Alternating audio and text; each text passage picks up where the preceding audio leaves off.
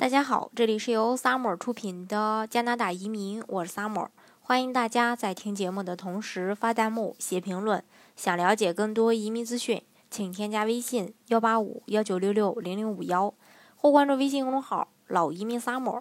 关注国内外最专业的移民交流平台，一起交流移民路上遇到的各种疑难问题，让移民无后顾之忧。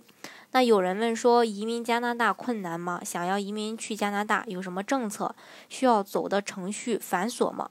其实最近这几年，加拿大的移民政策相对于澳洲也好，还是美国来说，都要宽松很多。但是也不代表，呃，加拿大的枫叶卡好申请。另外，加拿大每个省，它为为了这个本省经济的发展，啊，以及每个省经济发展状况这种不同。那跟这个联邦呢达成了这个协议，呃，什么协议呢？就是每个省都允许有自己的一个移民政策，啊，也就是我们常说的这个移民方式和移民项目。但是呢，这些移民项目针对申请人，呃，针对的这个申请人群它也是不一样的。但是呢，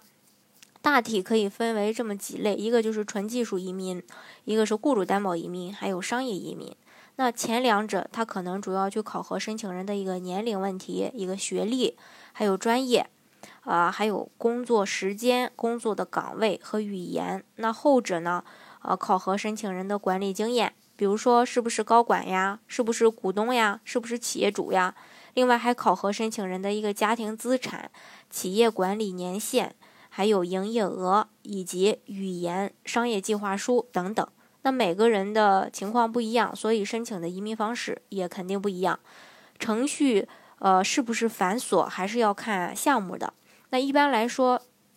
技术移民和雇主担保移民要比这个啊投资移民啊就也就是说这个商业移民的这个呃申请流程要简单，准备的这个呃资料也要简单一些。那呃，这个技术移民和雇主担保移民在申请过程中，呃，也就是呃会准备一些这个申请材料。那如果条件符合，准备好申请材料的话，啊，就可以呃那个呃，比如说这个呃技术移民放名额了，就可以这个呃抢名额递交 EOI 的这个呃获邀。那如果是雇主担保也是这样。那如果是说呃这个都没问题了，那咱就。开始提交省提名，那省提名大概时间三到六个月吧，也有快的一个月左右的，呃，整个的一个审理周期。那，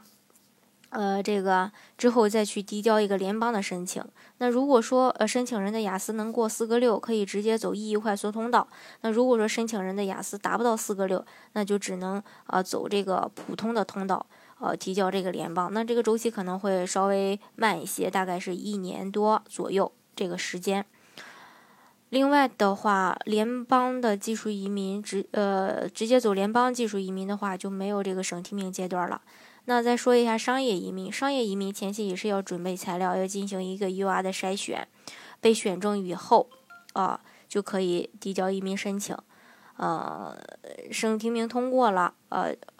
还就可以去递递交一个联邦的申请，当然这个，呃，因为这个每个省的申请要求不一样，它有些省它可能会要求你先过去，呃，做生意，满足生意要求以后才去，才能提交这个省提名。那有些省可以就是，啊，满足相关的要求以后就可以这个递交省提名了，呃，可能会，啊，就是说，呃，拿到身份以后再过去做生意，这是这个省与省之间的不同，所以它它的一个。呃，流程也是不一样的。那如果说繁琐嘛，啊，相对相对来说还是呃可以的，这个能在大家的一个接受范围之内。那唯一的一点就是说这个时间的问题。那商业移民的话，呃，像先拿工签再转绿卡的项目，可能就会周期啊稍微慢一些。那如果是说一步到位拿枫叶卡的项目呢，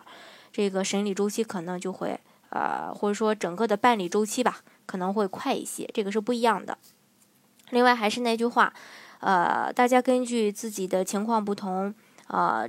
需要办理的案子也是不一样的。如果大家不清楚自己适合做什么项目的话，那也非常欢迎大家添加我的微信幺八五幺九六六零零五幺来加我的微信啊，详细的来咨询。好，今天的节目呢就给大家分享到这里。如果大家想具体的了解加拿大的移民政策的话，欢迎大家添加我的微信幺八五幺九六六零零五幺，或关注微信公众号“老移民 summer”，关注国内外最专业的移民交流平台，一起交流移民路上遇到的各种疑难问题，让移民无后顾之忧。